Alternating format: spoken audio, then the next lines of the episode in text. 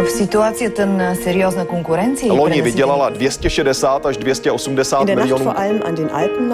erinevalt kahest varasemast õhtust on tänane möödunud tunduvalt rahulikumalt. Европа одна, европейцев миллионы. A Jobbik azonban bejelentette, hogy egyetlen rendezvényen Idag så sem. besökte vdn Michael O'Leary Un tânăr medic român plecat de an bun din țară Разные взгляды на жизнь в программе «Европа лично». Мюнхенская конференция 2021. Возвращение США, сигналы России и Китаю. Швеция и Дания вводят прививочные сертификаты. Берлинских бездомных расселяют по отелям. Скандал с пособиями в Нидерландах. За что борются аристократки Великобритании? Бэби-боксы в Чехии спасают малышей уже 15 лет. Это темы сегодняшнего радиожурнала «Европа лично». В студии Юлия Петрик. Здравствуйте. Три часа вместо привычных трех дней Мюнхенская конференция по безопасности, прошедшая в минувшую пятницу, чем-то напоминала спид-дейтинг, вечеринку мини-свиданий. Десяток мировых лидеров и глав международных организаций, включая нового президента США Джо Байдена, выступили с 15-минутными речами по видеосвязи. Из-за пандемии коронавируса конференция в обычном виде перенесена на неопределенный срок. Но организаторам удалось собрать топ-политиков на специальный выпуск. Хотя участники много говорили о борьбе с пандемией, главной темой стало восстановление трансатлантического сотрудничества, которое дало трещины за 4 года правления в Соединенных Штатах президента-республиканца Дональда Трампа с его принципом «Америка прежде всего». Теперь эти трещины склеивает демократ Джо Байден. Именно в день конференции Соединенные Штаты официально вернулись к Парижскому соглашению по защите климата, из которого Америка вышла при Трампе. Бальзамом для европейских ушей стали слова Байдена о пятой статье договора о НАТО. Нападение на одного является нападением на всех, напомнил президент США, дав понять, что сомнения в этом, посеянные Трампом, теперь развеяны. К лету Швеция и Дания планируют ввести электронные документы с данными о сделанных прививках, что, например, облегчит путешествие. Швеция до сих пор была известна своим особым курсом в борьбе с коронавирусом. Вместо локдаунов и ограничений, как в других европейских странах, шведы вначале полагались на коллективный иммунитет, а затем на здравый смысл населения. Теперь эта скандинавская страна в очередной раз идет особым путем. К лету здесь планируют ввести цифровой сертификат вакцинации. Пока непонятно, удастся ли в конечном счете вакцинировать большинство шведов. Страна критически настроена к прививкам после того, как около 10 лет назад массовая вакцинация против свиного гриппа привела к тяжелым последствиям для здоровья детей и подростков. Появится ли сертификат, например, в Германии? На данный момент это кажется довольно маловероятным. Только недавно немецкий совет по этике высказался против паспорта вакцинации. По мнению членов совета, нельзя исключать, что вакцинированные люди продолжают распространять вирус. При этом ношение масок и соблюдение социальной дистанции, считают в Совете по этике, могут сохраняться еще довольно долго, если в этом будет необходимость. О большей свободе действий можно будет думать лишь в том случае, если будет достоверно установлено, что вакцина способна сдерживать распространение вируса SARS-CoV-2 и его передачу от человека к человеку. Несколько отелей в Берлине начали этой зимой селить у себя бездомных. Из-за пандемии номера все равно пустуют и могут пригодиться бездомным, которые не могут найти место в переполненных приютах. Далее в сюжете Deutsche Welle. Когда в Берлине снег с дождем, бездомным становится совсем трудно. Но этому человеку повезло. Кристиан, он не хочет называть свое полное имя, зимой обычно спит в приютах для бездомных. Но на этот раз в его распоряжении целый гостиничный номер. Здесь Кристиан чувствует себя в безопасности и может принять душ. Ему также предлагают готовую горячую пищу. Он говорит, что это настоящий апгрейд. Раньше я спал в контейнере. Тоже было нормально. Но тут отель. Это намного лучше. Гостиница «Райтер» – одна из нескольких гостиниц Берлина, которые теперь расселяют у себя бездомных, таких как Кристиан. Ситуация для всех задействованных беспроигрышная. Бездомным есть где переночевать, укрыться от холода, а для гостиницы это возможность заработать. За проживание платит город. В этом году срочно понадобились дополнительные места, поясняет организатор Вольфганг Вильш. Из-за пандемии приюты были вынуждены сократить число мест в соответствии с новыми мерами по предотвращению распространения вируса. На приюте людей обычно размещают на койках в общих спальнях или даже просто на ковриках в больших залах. Теперь мы не можем этого делать из-за коронавируса. Поэтому мы очень благодарны за то, что можем использовать места в гостиницах. Здесь мы можем размещать людей в двухместных номерах. Это означает, что у нас никогда не бывает больше двух, максимум трех человек в одном помещении. Более того, жильцы, если они соблюдают правила, могут всю зиму возвращаться в свои постели. В этом вся разница, говорит Марта, которая помогает здесь и общается со многими из постояльцев. Когда они попадают сюда, они немытые, истощенные, часто в депрессивном состоянии, без перспектив. Через несколько недель здесь они полностью меняются. Они начинают по-другому смотреть в будущее. Некоторые из них находят работу, некоторые даже квартиру. В любом случае, это изменение в лучшую сторону. Свое собственное жилье – это также мечта Кристиана. Он надеется осуществить ее, когда кризис, вызванный пандемией коронавируса, закончится. Месяц назад Нидерланды пережили политическое землетрясение. В середине января весь кабинет министров во главе с премьер-министром Марком Рютте объявили о своей отставке. Причиной стал скандал с детскими пособиями. Налоговые службы обвинили тысячи родителей, таких как Жанет Ремесар, в обмане при получении госпособий на детей и потребовали возврата средств. Как выяснилось, беспочвенно. Правда, когда скандал получил огласку, многие уже по сути остались без средств к существованию. Родители вышли на улицы Гаги с требованиями помощи и восстановления справедливости. Джанет Рамисар пришла потому, что потеряла почти все, как и многие здесь. Я очень нервничаю. Не каждый день ходишь на такие встречи, однако я надеюсь, что они нас выслушают. Роджер Деррикс также старается подбодрить себя и других. Мы не остановимся. Мы хотим знать, что происходит. Мы добьемся справедливости ради нас, ради наших детей. Роджер Деррикс и Джанет Рамисар подготовили эту акцию вместе. Они, как и тысячи других родителей, оказались в бедственном положении и были вынуждены терпеть унижение из-за ошибочных действий налоговых органов.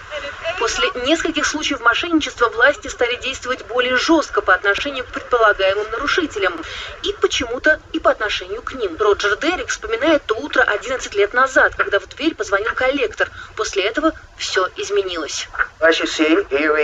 Вот здесь указана сумма, которую они хотели, чтобы мы вернули. 35 тысяч евро. Это было одно из первых писем, которые мы получили. Мы подумали, что все это значит. Не знаю, есть ли у вас на счету такие деньги. У меня их не было. И они хотели, чтобы вы заплатили сразу? Да, тип в дверях моего дома с официальной бумагой в руках спросил, ну что, вы можете заплатить? Заплатить он не мог и пытался доказать свою невиновность. В итоге власти стали утверждать, что его семья обманным путем получила 60 тысяч евро детских пособий и действовали при этом безжалостно. Они удерживают 40% вашей зарплаты каждый месяц. Если у вас есть машина, могут забрать и ее. С определенного момента вы больше не видите выхода из этой ситуации. Начинаешь сомневаться во всем. Неужели мы неправильно заполнили налоговую декларацию? Борьба за эти деньги день за днем. В какой-то момент ситуация становится настолько тяжелой, что ее уже невозможно контролировать. Джанет Рамисар также преследовали как обманщицу. Ее жизнь пошла под откос. Она тоже должна была вернуть тысячи евро детских пособий. Временами матери-одиночки приходилось жить на 25 евро в неделю.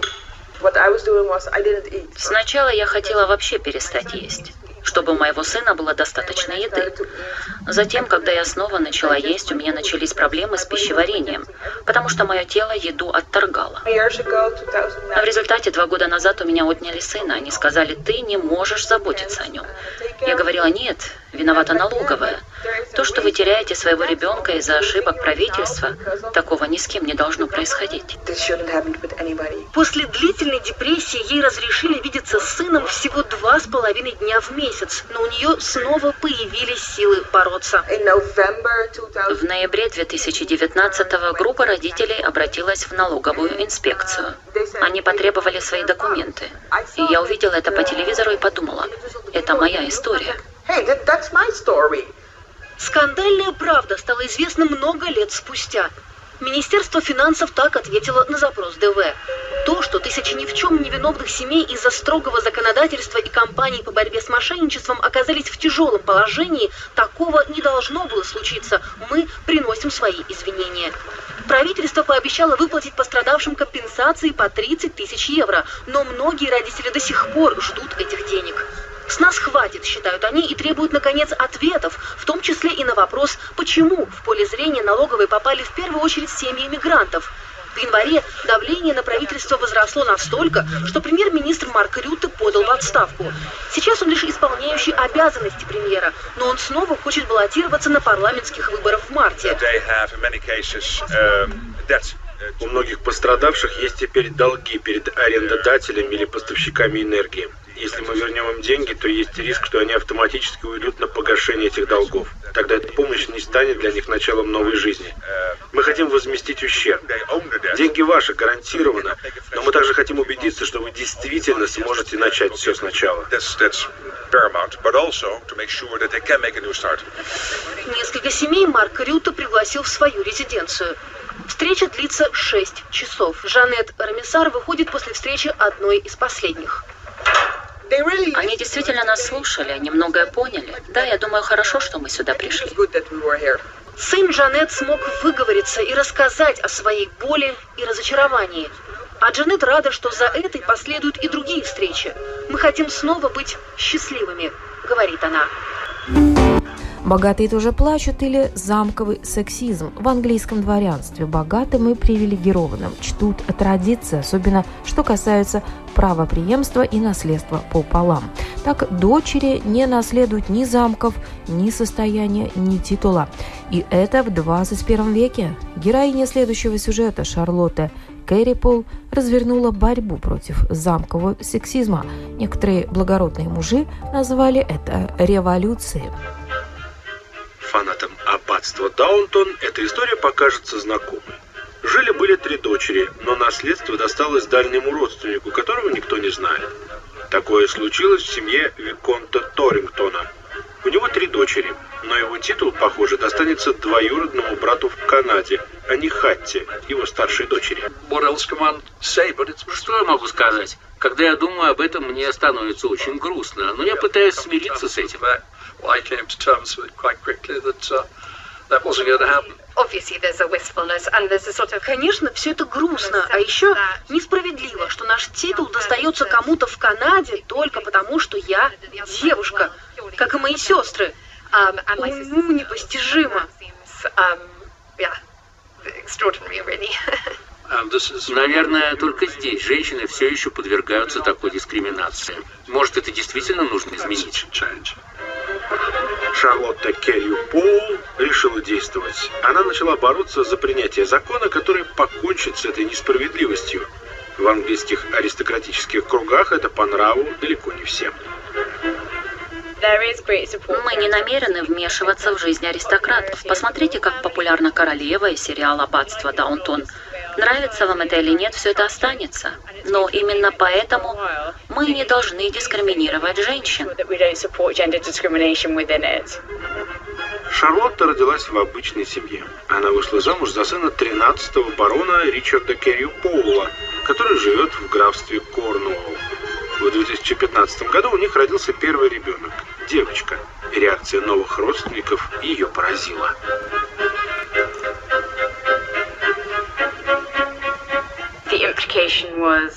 Мне четко дали понять, что я подвела семью, потому что у меня родился не сын, и что я могла бы попробовать еще раз, получив лучший результат – сына. Я была в шоке и потеряла дар речи, пока не поняла, что эти люди до сих пор так думают в 2015 году. Королева Елизавета II поняла это в 2013 году и изменила правила игры. Если бы первым ребенком Уильяма и Кейт была девочка, она бы стала наследницей престола. Но английских аристократов этот пример не убедил. Соответствующий законопроект был отклонен в 2014 году в Палате лордов. Поэтому женщины из аристократических семей до сих пор не имеют права быть членами Верхней Палаты парламента Великобритании и заниматься политикой. Противником нововведений выступает лорд Тренчард. It's extremely complicated um, because every peerage is created separately. Это все очень сложно. Для того, чтобы получить звание, действуют определенные правила. Многие выступают против закона о наследовании титулов и дворянства. Но стоит ли раскачивать лодку? Вот в чем проблема. Если вы хотите модернизировать что-то, что выходит из моды, вы рискуете поставить на карту легитимность всего, что с этим связано. И таким образом можете навредить истории. Таня Филд считает иначе. Если бы наследниками становились не только мужчины, она, как старшая дочь, была бы уже леди фон Маклсфилд и наследницей замка Ширберн. После ожесточенных споров в семье, кто же станет его владельцем, в замке не живет никто. В 17 лет она решила сбежать из родительского дома. И с тех пор живет и работает в одном из самых бедных уголков Оксфорда. Таня Филд – социальный работник. О ее происхождении коллеги до недавних пор не знали.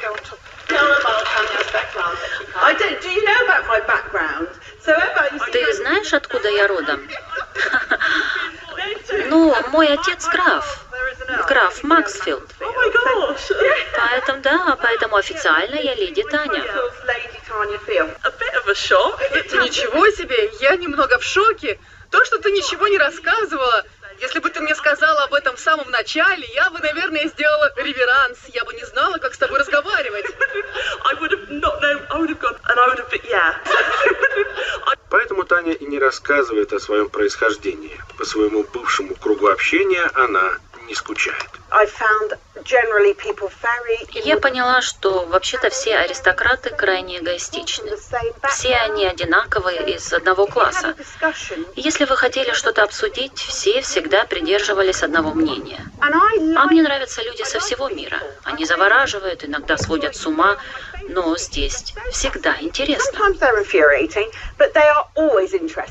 Но Таня ведет кампанию против закона о праве мужчин быть наследниками в первую очередь, потому что она хочет заниматься политикой в Палате лордов. Я верю, что действительно смогу что-то изменить к лучшему. Я могу поделиться реальным жизненным опытом. И я не какая-то аристократка, я знаю разные стороны жизни. И поскольку она не уверена, что в Великобритании такой законопроект поддержит, Шарлотта подала запрос в Европейский суд по правам человека. Мы знаем то, что мы делаем правильно. И сейчас самое время внести изменения. И сделать так, чтобы женщины и мужчины в аристократических кругах стали равноправными. Бэби-боксы в Чехии спасают малышей уже 15 лет. Это анонимный бокс, оснащенный подогревом и средствами безопасности для, для новорожденных, о которых матери не могут позаботиться. 15 лет назад пражском районе Хлоубетин сработала сигнализация. Медработники нашли первого малыша в детском боксе. А к концу 2020 года бэби-боксы спасли уже 214 детей. Девочке по имени Соня был всего один месяц. Ее мать также положила в бокс свидетельство о рождении и письмо с объяснением своего решения.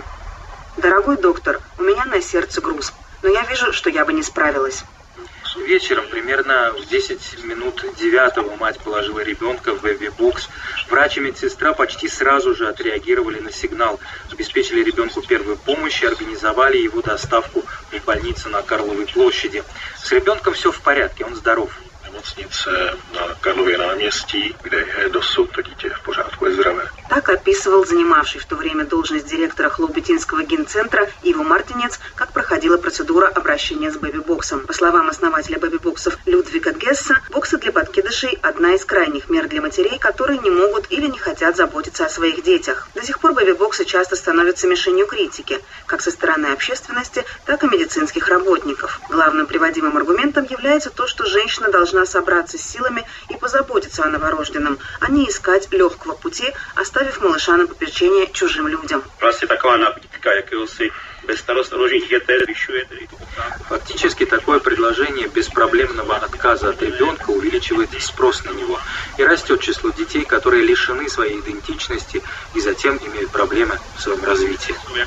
Так описал проблему в 2005 году занимавший тогда должность консультанта Министерства здравоохранения социальный педиатр Франтишек Шнайберг. Кроме того, звучал и аргумент, что у таких малышей неизвестен анамнез, то есть начальная информация о его состоянии на момент рождения. Тем не менее, факт остается фактом.